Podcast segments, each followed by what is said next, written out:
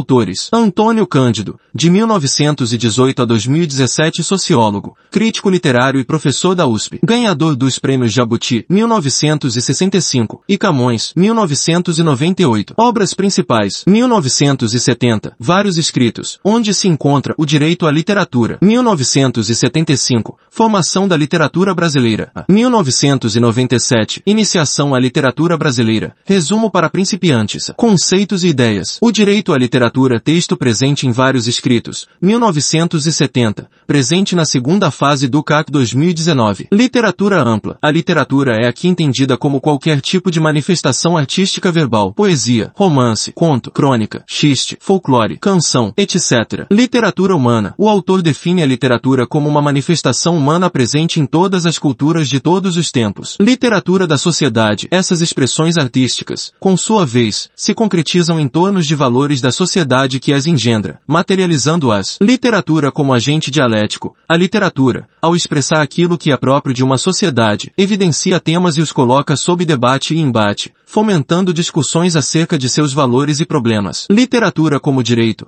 Para Antônio Cândido, a literatura é um direito humano universal, sendo essa a institucionalização de uma necessidade do ser humano de viver a literatura. Gilberto Freire, de 1900 a 1987 sociólogo e escritor, ganhador de múltiplos prêmios Jabuti e da Ordem do Império Britânico. Obras principais. 1933. Casagrande e Senzala. A identidade brasileira fundamentou-se no equilíbrio de antagonismos, isto é, no convívio social turbulento de grupos sociais opostos. Conceitos e ideias. Equilíbrio de antagonismos, isto é, o convívio social turbulento de grupos sociais opostos. Eu tanto por um Estado violento e por vezes autoritário, quanto a uma possível natureza conciliatória na cultura brasileira. José de Alencar, de 1829 a 1877 escritor e político brasileiro, figura mais proeminente do romantismo em prosa brasileiro. Um dos patronos da Academia Brasileira de Letras. Obras principais. Conceitos e ideias, brasileiros e portugueses. Para José Alencar, o brasileiro seria dado à fruição do caju, enquanto o português seria dado a comer pera. Mário de Andrade, de 1893 a 1945 poeta, romancista, musicólogo, historiador de arte, crítico e fotógrafo. Foi um dos fundadores do movimento modernista brasileiro. Obras principais, Macunaíma, Amar, verbo intransitivo, conceitos e ideias. Mário de Andrade defendeu duas formas de resolução das tensões resultantes da grande diversidade diversidade cultural brasileira. 1. Um, considerar as influências históricas como tradições móveis, as quais precisam ser atualizadas e repensadas continuamente. 2. Reconhecer que a cultura popular e a cultura erudita são inseparáveis. Conceitos de teoria literária. Conceitos importantes. Literatura como arte. A literatura tem estatuto de arte, utilizando a forma verbal para contar histórias ou suscitar emoções e pensamentos. Texto literário e não literário. O que distingue o texto literário? Ficcionalidade. O objetivo do texto literário não é descrever a realidade ou contar uma história real. Função estética. O trabalho estético é pressuposto do texto literário. Plurissignificação. O texto se presta a múltiplas leituras e interpretações. Subjetividade. O texto literário, por se destinar à função estética e não à função descritiva e objetiva, presta-se mais à subjetividade. Professor. O texto literário se opõe a qualquer outro tipo de texto, tendo por prioridade a função poética. Linguagem denotativa e conotativa. As linguagens denotativa ou conotativa são possibilidades de uso da língua. Em um texto jornalístico, por exemplo, predomina, geralmente, a linguagem denotativa. Em um texto literário, por sua vez, predomina, normalmente, a linguagem conotativa. Poesia e prova. Até o século XIX, a poesia tem por unidades mínimas o verso e a estrofe. A prosa tem por unidades mínimas os períodos e parágrafos. No século XX, passa-se a se fazer poemas em prosa e prosa poética. Intertextualidade. A literatura, por ter por matéria-prima a linguagem, não pode fugir à intertextualidade. A língua, em si, é uma construção coletiva. Para além da língua, o texto literário não pode fugir de convenções e formas mesmo quando as rompe ou as suprime. Sua ausência ou presença como alvo fazem parte do texto. Estilo de época e estilo de autor. O estilo de época é o conjunto de princípios básicos utilizados por determinado grupo de artistas para escrever tem aspecto coletivo. O estilo do autor é o conjunto de princípios individuais, podendo ou não coincidir com o estilo de época tem aspecto subjetivo. Escolas literárias. Nietzsche entende que as escolas literárias se sobrepõe a partir de visões apolínea, racional, moralismo e dionisíaca, emoção, fruição. Antônio Cândido entende que, na literatura brasileira, há um movimento pendular ou simultâneo entre universalismo e localismo. Etapas de formação da literatura brasileira. Antônio Cândido. 1. Um, a era das manifestações literárias. Trata-se Trata-se de manifestações literárias ocorridas no que hoje é a Bahia, mas que não devem ser confundidas com a literatura brasileira, uma vez que o Brasil ainda nem existia como país. Para Antônio Cândido, para se falar em literatura brasileira, é preciso que haja um sistema literário, que, por sua vez, implica a produção literária contínua de autores nacionais para público leitor que, por meio de crítica, funda uma tradição. Para o teórico, o barroco não cria tradição no Brasil, uma vez que tem produção pequena, não catalogada à época, e sem que houvesse publicações locais.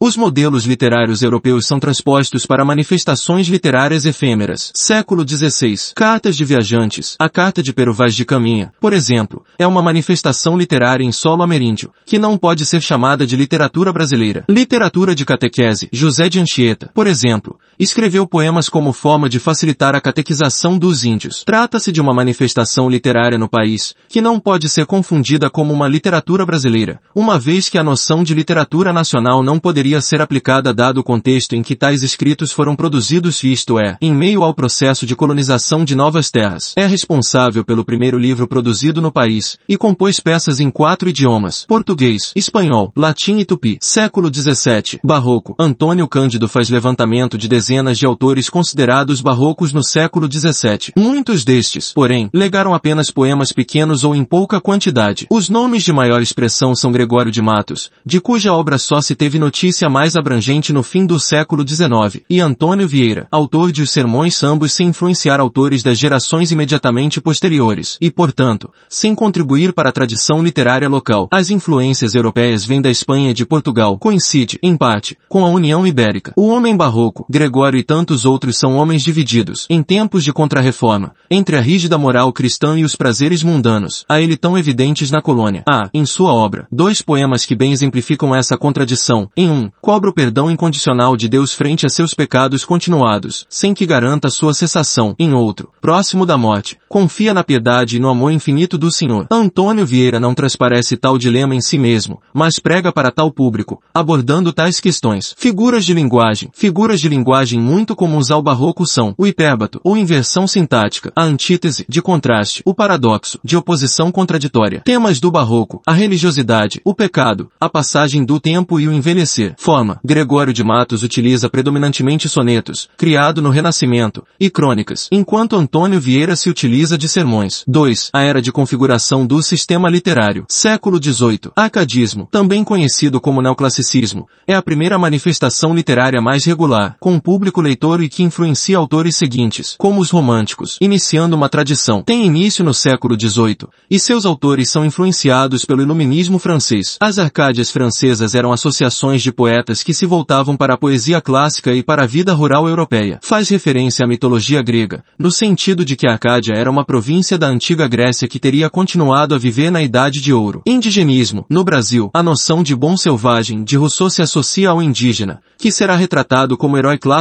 pela poesia acadista, herança aceita pelos românticos. O Uruguai, 1769, de Basílio da Gama, conta a história da disputa entre jesuítas e índios contra europeus, espanhóis e portugueses, na região dos Sete Povos das Missões, como execução do Tratado de Madrid. Caramuru, 1781, do Frei Santa Rita Durão, conta a história de Diogo Álvares Correia, náufrago português que viveu entre os tupinambás, poetas inconfidentes. O acadismo-se principalmente na Minas Gerais, em Vila Rica, durante o auge da mineração.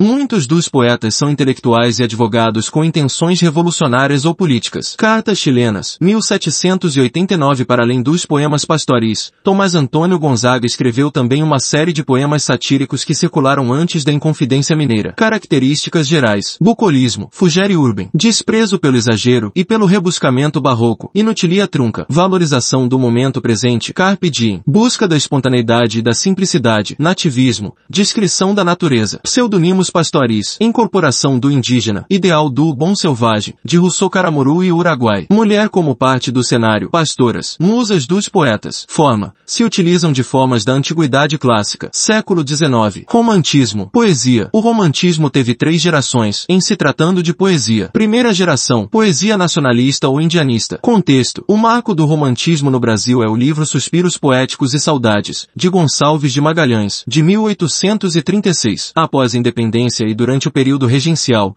e principalmente a partir do regresso conservador, iniciado em 1837, faz-se reformas culturais que buscavam criar e divulgar símbolos nacionais por meio da poesia, de modo a corporificar um projeto nacional. De um ponto de vista prático, o governo dava subsídios para a publicação de livretos e poemas em jornais, assim como a pintura de painéis e quadros, a composição e execução de peças musicais e a organização de sarais e eventos artísticos. Antônio Cândido, o teórico prefere o termo poesia nacionalista ao poesia indianista, uma vez que a temática indígena já advinha do acadismo, e nem todo poema romântico de primeira geração tinha temática indigenista. O crítico chama o indianismo de um fenômeno de adolescência nacionalista na literatura brasileira. Professor, os atos e valores dos indígenas nos poemas mais se assemelham, porém, aos valores da cavalaria medieval europeia. Características, exaltação da natureza, nacionalismo fanista, instituição do índio como herói nacional, amor em comparação com a pátria sua natureza. Gonçalves Dias, trata-se do autor mais importante da primeira geração. Maranhense, era filho de importante comerciante português com negra liberta. Seu pai escondia sua origem materna e casou-se com portuguesa,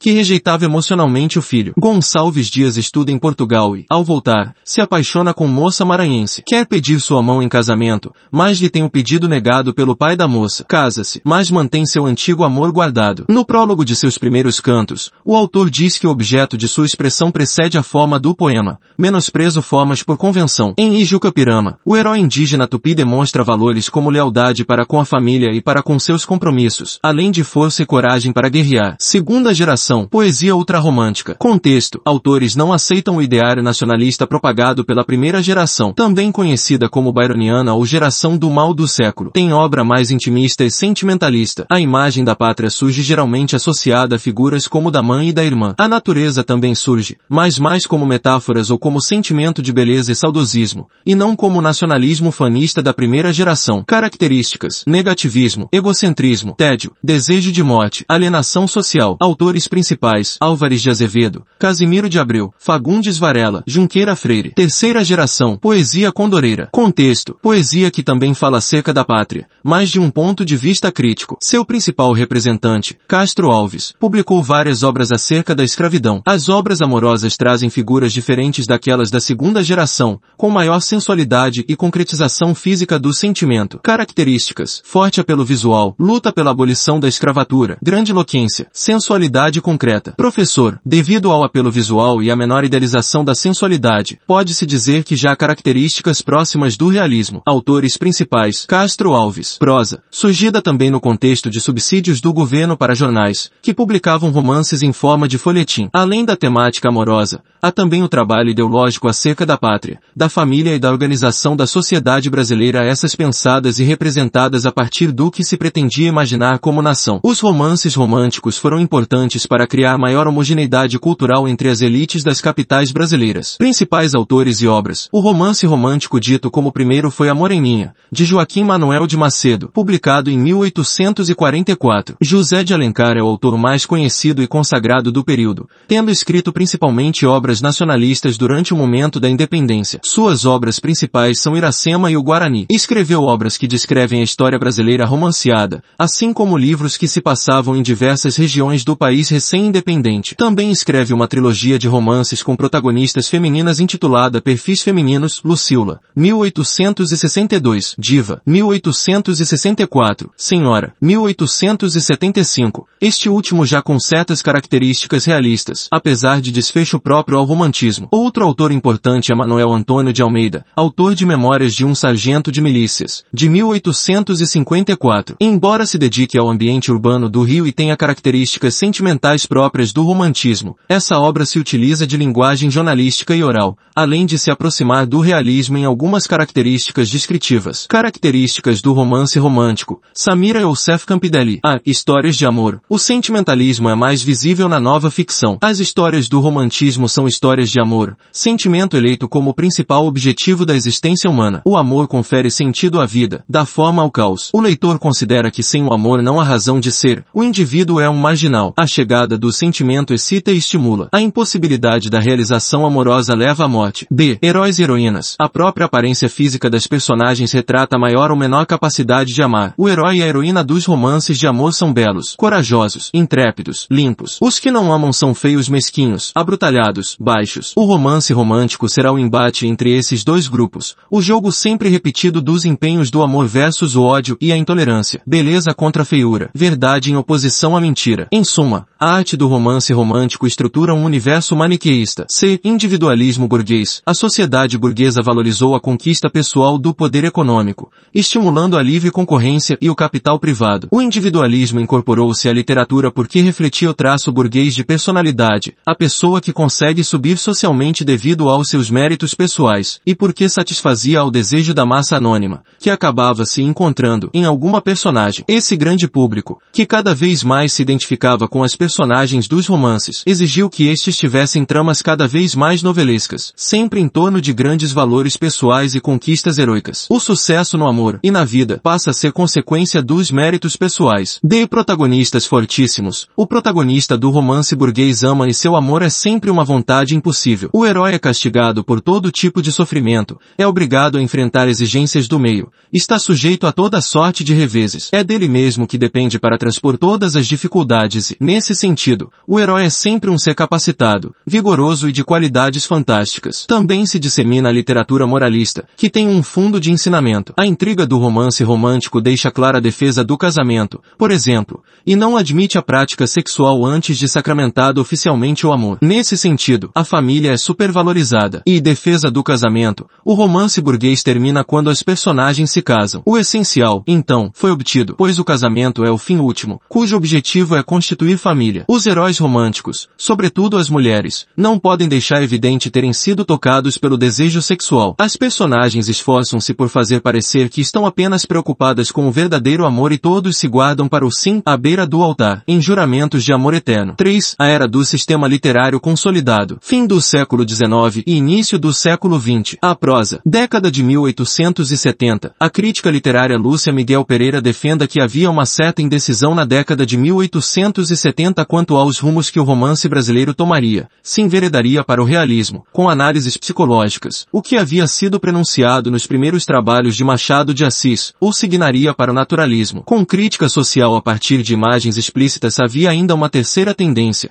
o romance regionalista, que ganharia feição mais nítida algum tempo depois. Machado de Assis, de 1839 a 1908 formado por leituras românticas e consciente do estado dos leitores no país, Machado de Assis lança seus primeiros livros em moldes mais próximos àqueles de José de Alencar. Com o passar dos anos, o autor começa a lançar obras mais e mais inovadoras dos pontos de vista temático e formal. Cuidado! Em uma redação de segunda fase, deve-se evitar rótulos taxativos quanto à obra de Machado de Assis, ou quanto a fases rígidas, fase romântica x fase realista. Divisões categóricas já estão ultrapassadas entre os especialistas no autor. Mais vale tentar compreendê-lo em suas próprias bases, sempre inserido no contexto nacional, mas com uma trajetória própria. Mesmo obras comumente consideradas românticas, como A Mão e a Luva, fogem do padrão sentimentalista encontrado nas obras de Alencar. O mais correto seria dizer que, no início de sua carreira, ainda desenvolvendo sua própria escrita e buscando se aproximar do público leitor da época, Machado de aproxima de algumas fórmulas já conhecidas pelo público, essas advindas do romantismo. Antônio Cândido. O que primeiro chama a atenção do crítico na ficção de Machado de Assis é a despreocupação com as modas dominantes e o aparente acaísmo da técnica. Antônio Cândido destaca a voz do autor na narrativa, diferentemente dos romances realistas e naturalistas. Influências. Machado constrói seu próprio rol de influências. Concerne. Voltaire, autores do século XVIII que exerciam crítica de forma irônica e mordaz, fazendo uso de narrativas flexíveis temporalmente. Características machadianas. E narrador machadiano. O narrador machadiano tem uma série de características que o torna singular. A narrador multiperspectivado, também chamado de narrador intruso. Ele tem não apenas múltiplos interesses, mas múltiplas perspectivas dos fatos narrados, intrometendo-se, inclusive, processo de leitura do próprio livro. B. Interação entre narrador e leitor. O narrador chama a atenção para o veículo de sua narração e para a dinâmica da leitura. C. Análise psicológica dos personagens.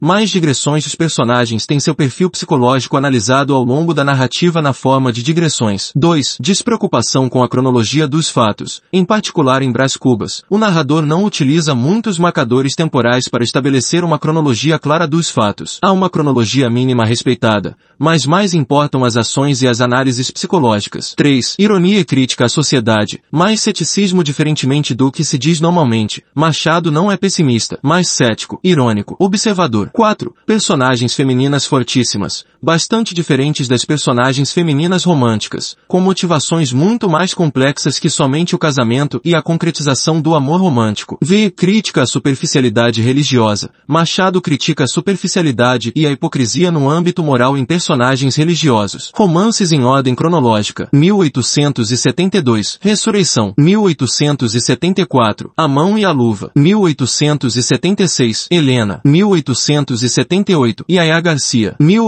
1881. Memórias póstumas de Brás Cubas. A crítica Lúcia Miguel Pereira elenca as seguintes novidades do romance. Recusa ao cene do romantismo. Recusa ao sentimentalismo, ao moralismo superficial, à fictícia unidade da pessoa humana, às frases piegas, ao receio de chocar preconceitos, à concepção do predomínio do amor sobre todas as outras paixões. Universalidade. Afirmava-se a possibilidade de construir um grande livro sem recorrer à natureza. Desdenhava-se a cor local. Colocava-se um autor pela primeira vez dentro das personagens. Surgiam homens e mulheres, e não brasileiros, ou gaúchos, ou nortistas. Humorismo inglês. Patenteava-se a influência inglesa em lugar da francesa. Introduzia-se entre nós o humorismo. 1885. Casa Velha. 1891. Quincas Boba. 1899. Dom Casmurro. 1904. Esaú e Jacó. 1908. Memorial de Aires. Naturalismo. Trata-se de vertente do realismo francês. Enquanto o realismo propriamente dito se concentra na crítica antiburguesa a partir da análise psicológica dos personagens da elite econômica, o naturalismo se debruça sobre uma descrição crua das desigualdades sociais e de camadas populares. No Brasil, o movimento tem como marco inicial a publicação de O Mulato, de Aloísio de Azevedo, no ano de 1881. As obras de maior relevância para o naturalismo, porém, são A Carne, de Júlio Ribeiro, de 1888, e O Cortiço, de Aloísio de Azevedo, de 1890. Sexo. O tema sexual é tratado de forma mais direta e, por vezes, explícita. Tal tratamento não era de todo desconhecido do público leitor brasileiro, tendo sido já trabalhado por essa de Queiroz em O Crime do Padre Amaro, 1875, considerado inaugural para o realismo português, e O Primo Basílio, 1878. Romance de tese. O Cortiço traz personagens caricatos que buscam justificar a tese sociológica determinista da época, de que o homem é fruto do meio, e que a pobreza e a falta de educação levam a comportamentos animalescos baseados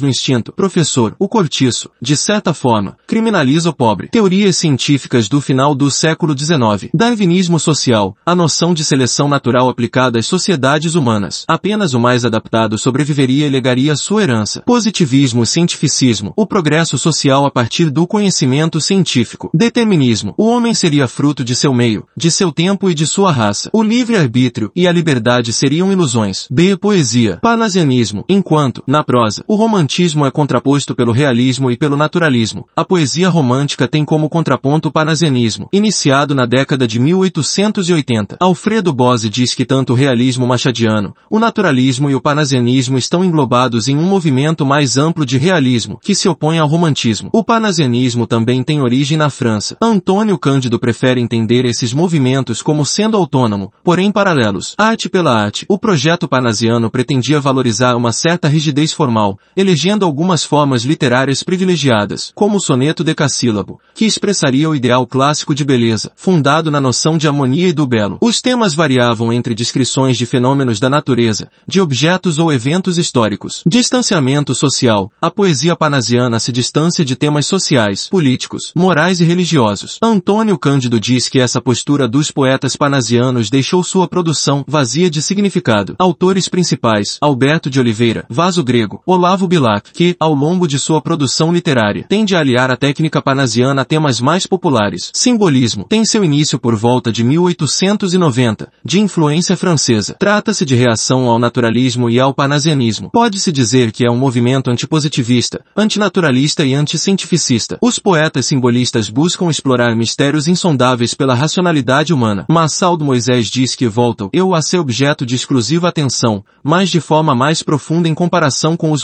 românticos. Abundam as metáforas sinestésicas, a exploração de conceitos abstratos. Do ponto de vista da forma, há intenso trabalho melódico e métrico. Autores principais, Cruz e Souza e Alfonso de Guimarães. Pré-modernismo. Época. Trata-se de época, e não um estilo de época, no início do século XX, em que os vários estilos de época surgidos e consolidados na segunda metade do século XIX, romantismo, realismo, naturalismo, parnasianismo e simbolismo, coexistem, além de haver vários autores de relevo que não se enquadram nos estilos em questão. Imprensa. Os jornais passam a ter tiragens cada vez maiores e maior número de leitores, e diferentes grupos políticos e artísticos se expressam por meio da mídia impressa. Autores. Há diferentes autores jornalistas ou filiados ao jornalismo que publicam obras importantes, sem estarem ligados a qualquer dos estilos de época. É o caso de Lima Barreto, Euclides da Cunha, Monteiro Lobato. Outros autores não são ligados a jornais, mas ainda assim têm estilo mais independente, como Augusto dos Anjos. Graça Aranha, por sua vez, sendo diplomata estando em contato com as vanguardas europeias, é um dos organizadores da Semana de Arte Moderna de 1922. Obras. Euclides da Cunha publica Os Sertões em 1902, mesmo ano da publicação de Canaã, de Graça Aranha. Machado de Assis publica Esaú e Jacó em 1904. Augusto dos Anjos, de 1884 a 1914, tem por principal característica a desacralização da poesia. Apenas um único livro escrito, Eu 1912, além de poemas espaços.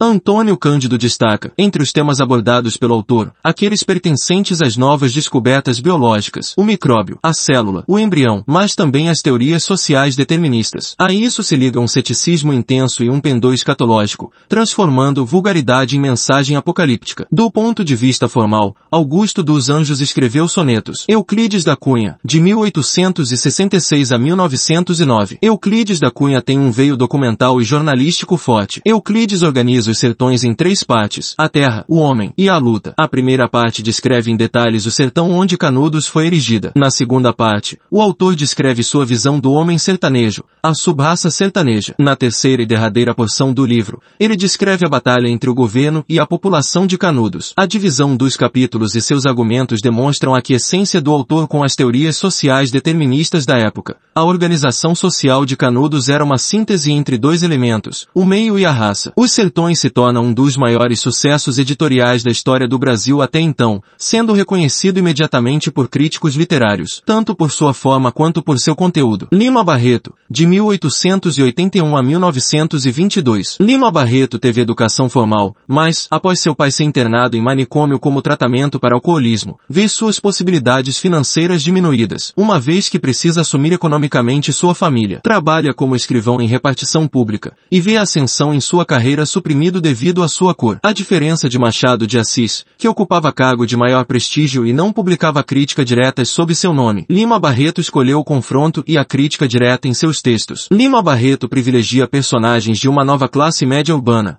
baixos funcionários públicos e profissionais liberais. Seu primeiro livro foi Recordações do escrivão Isaías Caminha, de 1909. Nele, o autor conta a história de um escrivão que mora no subúrbio, bem como ele próprio. O livro foi mal recebido pela crítica jornalística, que o via como se fosse a própria história travestida do autor em tom de desabafo, tendo ainda linguagem simplória e popular. O autor se torna persona não grata nos principais jornais do Rio de Janeiro. Monteiro Lobato tece sinceros elogios à obra. Em 1911, publica, em formato de folhetim, O Triste Fim de Policarpo Quaresma, sem que houvesse proposta para a publicação do livro. O faz com finanças próprias. Em 1915, o livro é muito bem recebido pela crítica especializada, que o interpreta como um romance quixotesco. O personagem principal, Policarpo Quaresma, é um nacionalista ufanista cujo principal objetivo de vida é servir a pátria. Com esse fim, não se casa e nem cultiva amizades. Seu sonho era servir ao exército, mas é dispensado por ter pés chatos. Após muita insistência,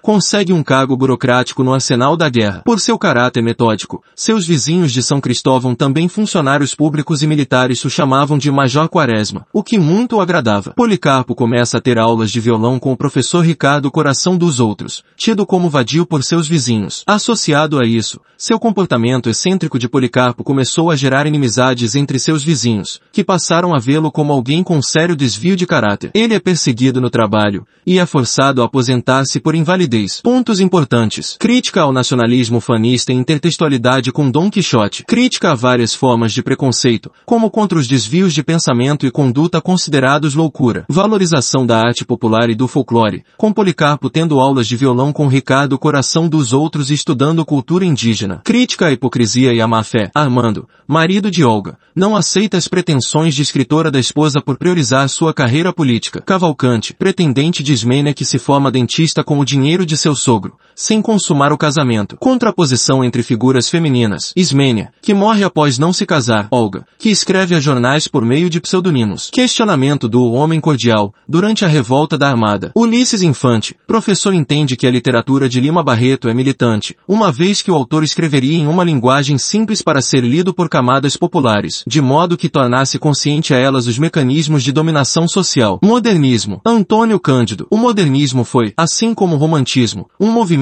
cultural e social de âmbito largo que promoveu a reavaliação da cultura brasileira. Como no caso de movimentos literários anteriores, o modernismo resultou de impulsos internos e do exemplo europeu neste caso, das vanguardas do início do século XX. Os que viriam a se concretizar como autores modernistas brasileiros, seja na literatura ou nas artes plásticas, tiveram parte de sua formação na Europa e conviveram com as vanguardas europeias. Tarsila do Amaral estuda na França com Picasso. Anita Malfatti estuda com expressionistas na Alemanha. Em 1917, Monteiro Lobato publica o artigo Paranoia ou Mistificação, no qual critica duramente a exposição de Anita Malfatti. Pessoas que haviam comprado seus quadros devolvem-nos, o que a afeta gravemente. Ela e outros artistas, como Tarsila do Amaral, Mário de Andrade, Oswald de Andrade e Menotti Del Pique, que formam um grupo dos cinco, decidem criar a Semana de Arte Moderna. Em 1922, ano do centenário da independência do Brasil, Manuel Bandeira não participa do evento, mas escreve Os Sapos, poema que abre do evento. Diversos grupos se formam e irão criar revistas para divulgar seus pensamentos. Os dois principais são o Movimento Verde Amarelo, de Cassiano Ricardo, Menotti Del Pique e Plínio Salgado, de 1926, que responde ao Manifesto do Pau-Brasil, de 1924, e a revista Antropofagia, que publicou o Manifesto Antropofágico, em 1928. Enquanto o movimento verde-amarelo buscava uma arte nacionalista sem influências externas, o movimento antropofágico buscava introduzir no Brasil técnicas das vanguardas europeias para a confecção de uma arte nacional que dialogasse esteticamente com aquela produzida nos principais centros culturais. Comum, ambos os movimentos buscam criar uma arte nacional baseada na cultura popular brasileira, festas populares, folclore, poesia oral, linguagem popular, etc. Resumo literatura, modernismo na década de 1920. Um contexto histórico. Após a Primeira Guerra Mundial, com ideologias como o anarquismo e o comunismo em alta, as economias se recuperando da guerra. O Brasil se industrializava a passos lentos já contava, porém, com importante quantidade de operários. As transmissões de rádio se mostravam como alternativa para a mídia impressa. O Rio de Janeiro passa por reforma urbana e populações começam a ser vacinadas. Há um quê de modernização no país. 2. Valores defendidos. Ruptura. Em vez de imitar a tradição, busca-se romper com ela, tentando trazer à arte uma ideia de país mais autêntica do que a pretendida pelos estilos de época então em voga. Oralidade. Como o modernismo buscava se aproximar da cultura popular, a linguagem escrita e formal era combatida. Ela se aproximava mais de Portugal e das práticas artísticas europeias, e os modernistas viram na oralidade popular um grande espaço para exploração. Irreverência. Buscava-se o riso e a exposição do ridículo de certas situações ditas clássicas, como é explorado no poema Os Sapos, de Manuel Bandeira. Experimentação. Os modernistas queriam afastar-se dos modelos pré-determinados pelos estilos de época então vigentes, e buscavam experimentar diferentes formas artísticas, muito inspirados também, é verdade, pelas vanguardas europeias. Fragmentação. Busca-se a fragmentação na representação da cultura brasileira, e encontram lugar na arte as ricas e variadas particularidades da cultura nacional. 3. Temas tratados. Identidade. O questionamento acerca da identidade brasileira volta à tona, no momento em que se questiona formas artísticas que buscam imitar expressões europeias. Cultura popular. A busca pela identidade se aproxima mais da cultura popular, como forma de desenvolver uma noção de brasilidade mais autêntica e mais em sintonia com a maior parte da população. Cotidiano. Afasta-se dos temas românticos e clássicos para representar o cotidiano brasileiro, quer seja urbano, quer seja interiorano, de modo a captar artisticamente aquilo que nos é próprio. 4. Características quanto à forma. Versos livres. Não existe preocupação em manter uma métrica regular em todos os versos do poema, o que não significa dizer que não há preocupação com o ritmo dos versos. Versos brancos. Não há preocupação em sempre rimar. Vocabulário informal. Escolhem-se palavras mais próximas da oralidade e do cotidiano. 5. Autores. Em se tratando de literatura, há três autores mais relevantes na primeira geração modernista, Mário de Andrade e Oswald de Andrade, ambos jovens, e Manuel Bandeira, já de mais idade, com livros publicados, alguns de caráter simbolista, e professor no Colégio Pedro II. Enquanto Manuel Bandeira produz majoritariamente poesia, Mário de Andrade e Oswald de Andrade produzem em diversos gêneros textuais, poema, conto, romance, crônica, teatro, etc. A Mário de Andrade faz reflexão importante sobre a identidade brasileira em sua obra em prosa, em particular Macunaíma e Amar, verbo intransitivo. Amar, verbo intransitivo,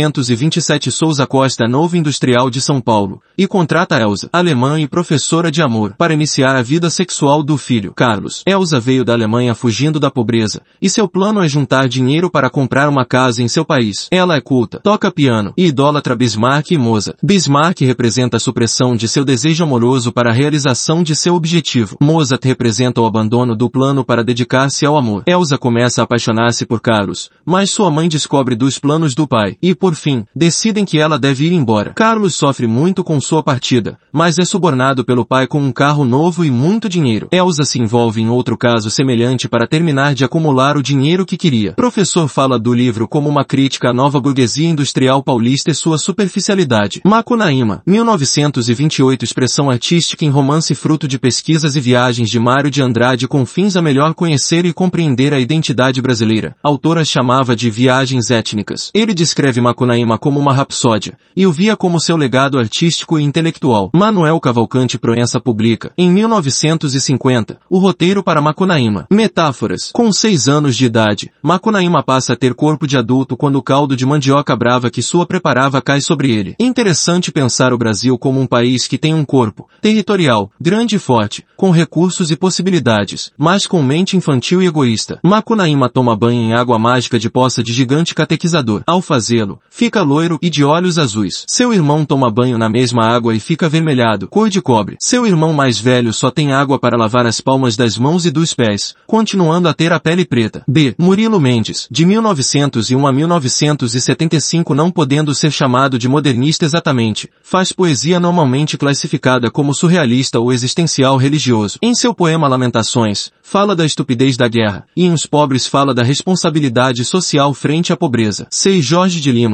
de 1893 a 1953 tendo por invenção de Orfeu sua obra máxima. Poeta participou de diversos movimentos, panasianismo, modernismo, assim como poemas de pendor surrealista, barroco ou simbolista, muitos de pendor religioso existencialista, polarização no movimento, manifesto antropófago, 1928 seis anos após a Semana de Arte Moderna, Oswald de Andrade escreve o manifesto se contraponto ao Grupo ANTA, grupo nacionalista mais radical remanescente do movimento verde-amarelo. Estes últimos viam na representação da cultura indígena o traço mais fidedigno da cultura nacional, enquanto o movimento antropófago tinha uma visão inovadora ao pensar a cultura brasileira. Uma arte autenticamente brasileira seria aquela que processa influências externas, extraindo aquilo que lhe é mais útil, para melhor expressar a cultura nacional, o instinto caraíba, de deglutir o inimigo como forma de adquirir-lhe as qualidades. Era uma forma de manter a cultura brasileira em contato com o que havia de mais moderno em termos de expressões artísticas, encontrando uma narrativa coesa que englobasse o elemento de miscigenação da sociedade brasileira. Mário de Andrade não participa da escrita do manifesto, acreditando que o embate entre essas diferentes correntes não era positivo para o movimento modernista. Segunda geração modernista. Prosa. A prosa da segunda geração modernista se notabiliza por seu caráter regionalista, em que autores respondem ao questionamento modernista acerca da identidade brasileira a partir de culturais regionais. Outros nomes são neorregionalismo, realismo de 30, ou romance de 30. Há elementos de realismo na linguagem e de denúncia social nos conteúdos. José Américo de Almeida, de 1887 a 1980 publica Bagaceira em 1928, um dos marcos da segunda geração modernista de cunho regionalista. O romance trata da substituição dos engenhos de açúcar por complexos industriais açucareiros no Nordeste. Raquel de Queiroz, de 1910 a 2003, publica o 15, em 1930. José Lins do Rego Cavalcante, de 1901 a 1957 Menino de Engenho, 1932. Jorge Amado, de 1912 a 2001 publica, em 1936, Mar Morto, em que conta histórias de pescadores baianos, descrevendo e se utilizando, na narrativa, de elementos de religiosidade africana. Gra Graciliano Ramos, de 1892 a 1953. Em 1934, publica São Bernardo, romance em que conta a história de um homem, Paulo Honório, que gere uma fazenda produtiva às expensas da exploração de seus funcionários. Casa com Madalena para obter filhos para os quais possa deixar seu legado. Madalena, porém, é professora e se apieda dos funcionários. Ela não consegue suportar as brigas com Paulo Honório e comete suicídio. O fazendeiro passa a ter maior consciência das consequências de suas atitudes e decide escrever sua história para pensar sua própria vida. Em 1938, publica Vidas Secas, romance que conta a história de uma família de retirantes do sertão de Alagoas. Diferentemente dos romances naturalistas, em que predominavam teses deterministas acerca da influência do meio sobre indivíduos, Fabiano faz escolhas, toma decisões e se mostra um personagem complexo e multifacetado. Trata-se de algo bastante diferente do que se vê condensado em um verso de Augusto dos Anjos. O homem que mora entre feras sente a inevitável vontade de ser fera. E poesia, confortáveis com a ruptura de formas poéticas introduzidas por Oswald de Andrade e Mário de Andrade. Os poetas da nova geração modernista se veem livres e desimpedidos de escrever em versos livres, assim como em formas tradicionais, como o soneto. Carlos Drummond de Andrade, de 1902 a 1987. Alguma poesia, de 1930, é dedicado a Mário de Andrade, e muito se aproxima do programa modernista. Os livros seguintes sondam a subjetividade, até pelo menos Rosa do Povo,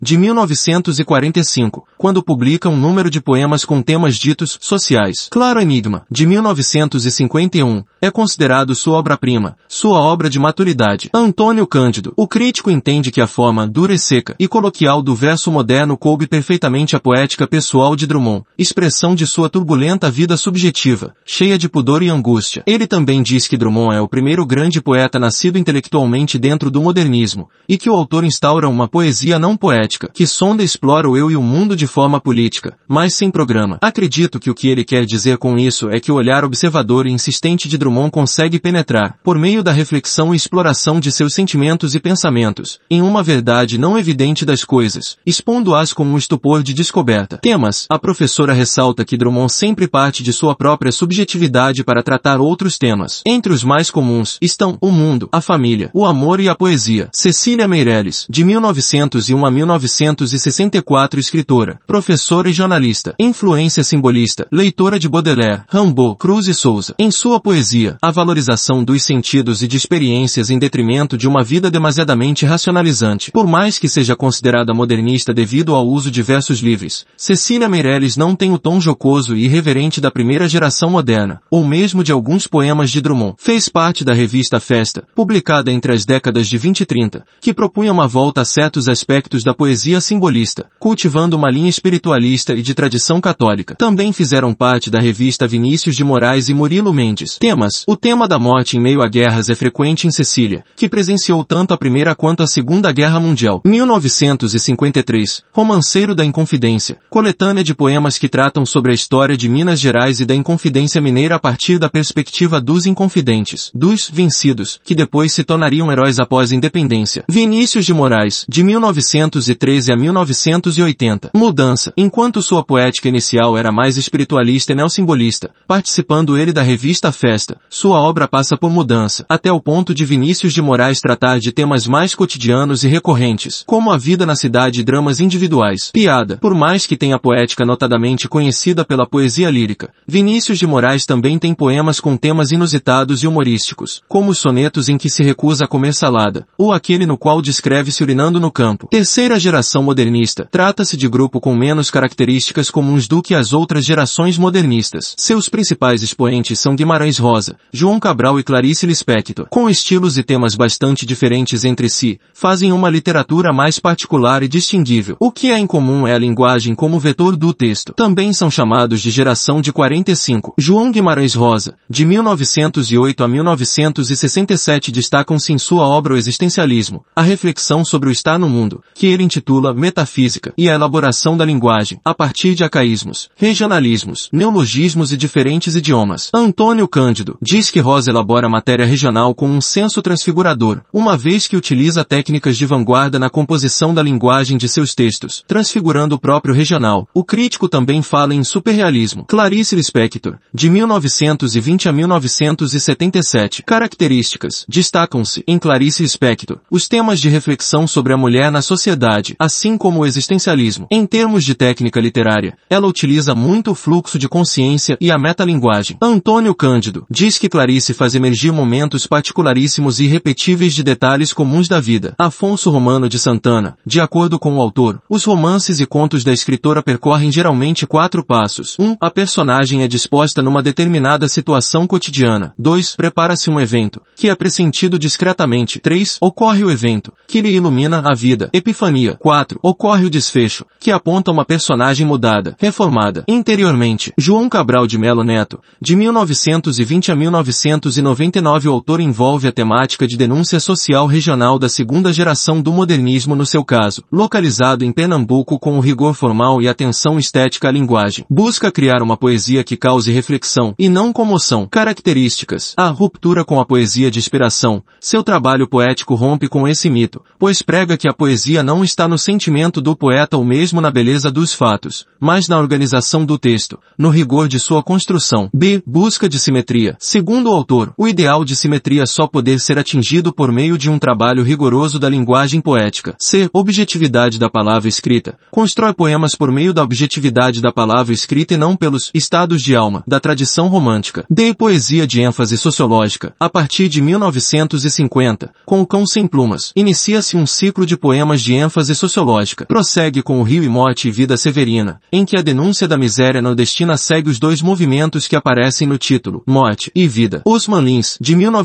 1924 a 1978 autor pernambucano de contos, romances e peças de teatro. Sua obra-prima é a Valovara, 1973. Anos 60 e 70. Concretismo. Compreendem o poema como um objeto concreto constituído não apenas por versos, mas também pelo seu suporte, pelo espaço em branco, pela tipografia, etc. Se apresentam na revista Noigandres, além de publicar manifestos. Antônio Cândido. Concretos dão preeminência à linguagem, afastando-se da oscilação pendular entre localismo e cosmopolitismo, afastando-se, mesmo, da ideia de literaturas nacionais e concentrando-se, com olhar sincrônico, na literatura como arte técnica verbal. Autores. Haroldo de Campos, de 1929 a 2003. Augusto de Campos, 1931. Décio Pignatari, de 1927 a 2012. Ferreira Goulart, poeta pernambucano tinha poesia mais tradicional, próxima do panasianismo, até ir ao Rio de Janeiro e a São Paulo e ter contato com a poesia concreta. Após certa experimentação com a poesia visual, Ferreira Goulart parte para uma produção poética mais própria, aliando a simplicidade vocabular, oralidade e a liberdade formal a temas de denúncia social. Obra de destaque é Poema Sujo, de 1976. Poesia marginal ou geração mimeógrafo, surgida na década de 1970, tem nomes como Paulo Leminski, Torquato Neto, Amando Freitas Filho, Chacal, Cacaso, Antônio Cícero, Francisco Alvim, Ana Cristina César e Nicolas B. Buscam uma poesia irreverente e crítica em meio ao regime militar, buscando inspiração em figuras como Oswald de Andrade. Alguns foram publicados pela editora Aeroplano, fundada por Heloísa Buarque de Holanda, na antologia 26 Poetas Hoje. Não aceitos pelas editoras da época para publicações, utilizavam um mimeógrafo para fazer seus próprios livros. Temas eram a liberdade, a repressão cultural do regime, a função libertadora dos tóxicos e da psicanálise, etc. A identificação dos poetas se dava em camada e culturas marginalizadas específicas, negros, homossexuais, freacs, marginais do morro, pivete, madame satã, cultos afro-brasileiros e escolas de samba. Luiz Costa Lima chama de poetas do desbunde. Em meio a canções de protesto e de uma MPB mais politizada, esse tipo de atitude irreverente era por vezes vista como descompromissada intelectual e politicamente. Contrapunham-se aos concretos e à poesia elaborada de João Cabral de Melo Neto. Segunda fase, não utilizar marginal ou desbunde, tanto pelo sentido pejorativo das palavras, quanto pela crescente popularização e publicação recente desses poemas. Deixariam, portanto, se ser marginais, a indústria editorial, utilizar, em vez disso, geração do mimeógrafo ou poesia dos anos 70. Rubem Fonseca publica seu livro mais relevante, Feliz Ano Novo, em 1975, livro de contos que foi censurado após tornar-se sucesso de vendas por suas narrativas de violência e sexo. Resumo, século XVI, Renascimento e grandes navegações, chegada dos portugueses, cartas dos viajantes, Pero Vaz Caminha, poemas de catequese, Antônio Vieira, século XVII, Contra-Reforma Salvador, Barroco, Gregório de Matos, século XVIII, Iluminismo Conjugação Mineira, Arcadismo, Indigenista, Uruguaia, 1769, Basília da Gama, Icaramuru, 1781, Santa Rita Durão, Poetas Inconfidentes, Cartas Chilenas, 1889. Tomás Antônio Gonzaga. Século XIX. Independência do Brasil. Romantismo. Poesia. Primeira geração. Segunda geração. Terceira geração. Prosa. Século XIX. Antecedentes da abolição e da República Crítica ao Romantismo. Realismo. Memórias póstumas de Brás Cubas. 1881. Machado de Assis. Naturalismo. O Mulato. 1881. Aloísio Azevedo. Parnasianismo. Século XIX. Pós-república e pós-abolição. Simbolismo. Crítica à literatura decorrente do positivismo e do darwinismo social. 1893. Cruz e Souza. Século XX. Ecos da modernização e da industrialização. Pré-modernismo. Os Sertões. 1902. Euclides da Cunha. Século XX. Pós-Primeira Guerra Anarquismo e Comunismo. Modernismo. Semana de Arte Moderna de 1922.